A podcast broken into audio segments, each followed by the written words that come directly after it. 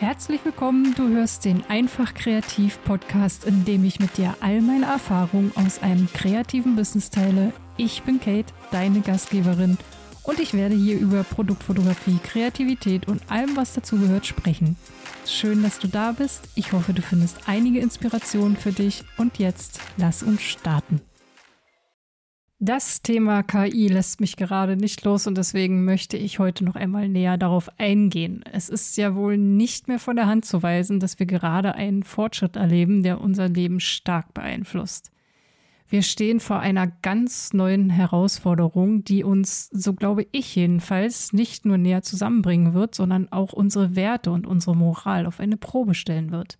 Und wieso denke ich, dass es uns näher bringen wird. Schließlich könnte man ja genau das Gegenteil annehmen, weil genau dieses Digitale auch zu etwas führt, von dem wir nicht wissen, ob es noch echt ist oder nicht.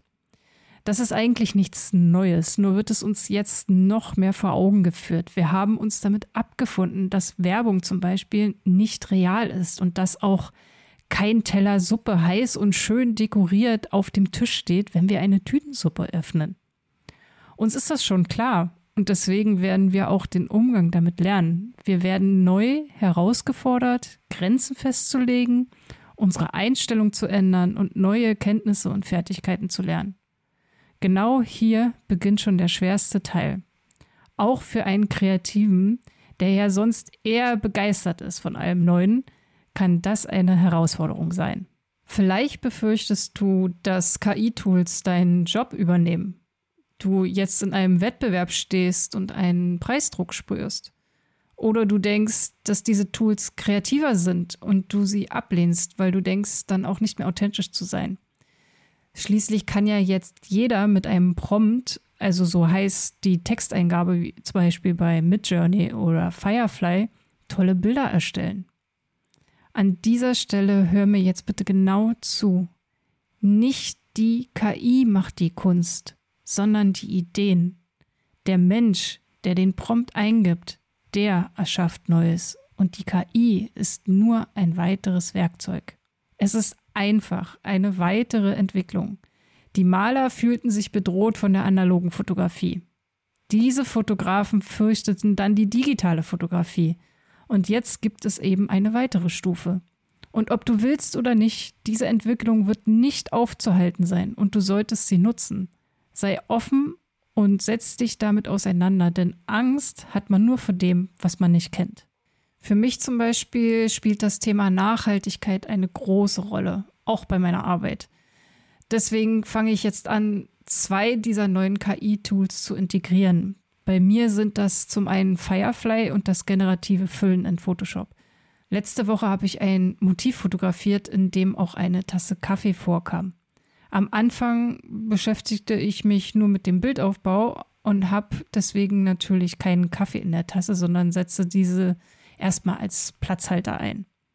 Als ich dann so vor dem Set stand, habe ich mir überlegt, warum nicht den Kaffee in Photoshop einfügen. Und was soll ich sagen, es hat ganz wunderbar geklappt. Ich musste nicht erst Kaffee zubereiten und dann gefühlt 100 Aufnahmen machen, damit der Schaum auch wirklich toll aussieht. Diese Tasse Kaffee war sowieso nicht Hauptbestandteil des Bildes und jetzt überleg dir mal, wie viele Ressourcen ich damit gespart habe. Oder bei einem anderen Motiv sollten Blumen zu sehen sein, die es gerade aber gar nicht gibt. Nicht nur, dass ich meine Zeit spare, um alles zu besorgen. Auch die Umwelt wird geschont, weil zum Beispiel die Transportkosten wegfallen. Und wofür? Für ein Foto, wo die Blumen nur Deko sind und das wahrscheinlich nicht einmal einen Monat lang zu sehen ist. Ich finde es deswegen durchaus sinnvoll und angebracht, sich die Verhältnismäßigkeiten klar zu machen und sich zu überlegen, nicht doch eine KI dafür zu nutzen. Letztendlich ist es auch nur eine Ego-Sache und ich denke, so viel Ego können wir uns einfach nicht mehr leisten.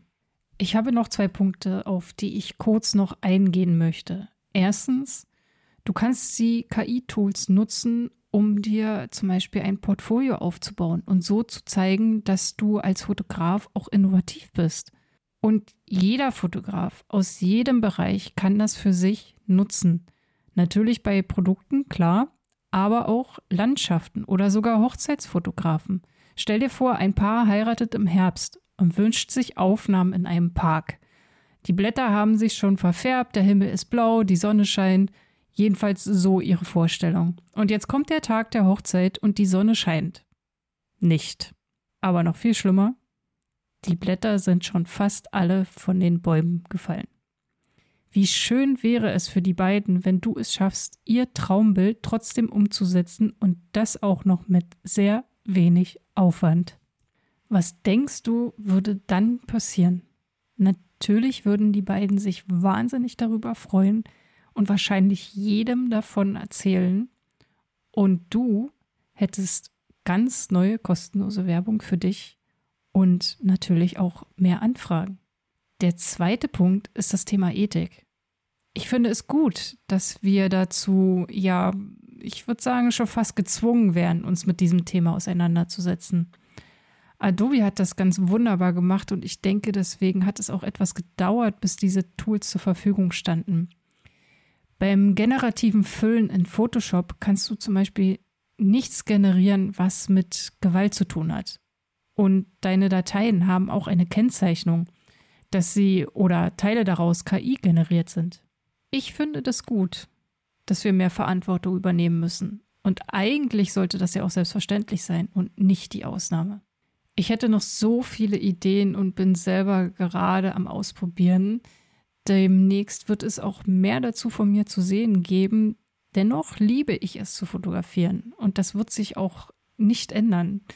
Deswegen werde ich immer alle Fähigkeiten und Möglichkeiten kombinieren und abwägen, wann es Sinn macht, die KI einzusetzen und wie ich trotzdem dabei authentisch bleibe.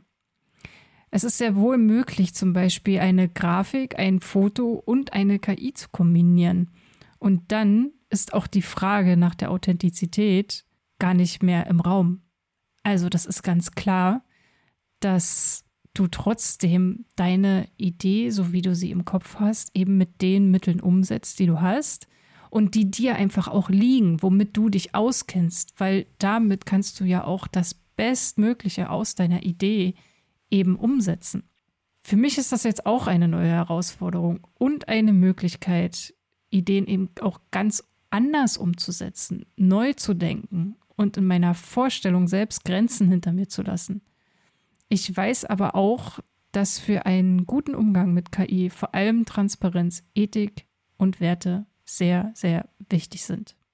Deswegen denke ich, dass diese Themen in Zukunft auch immer mehr eine Rolle spielen werden.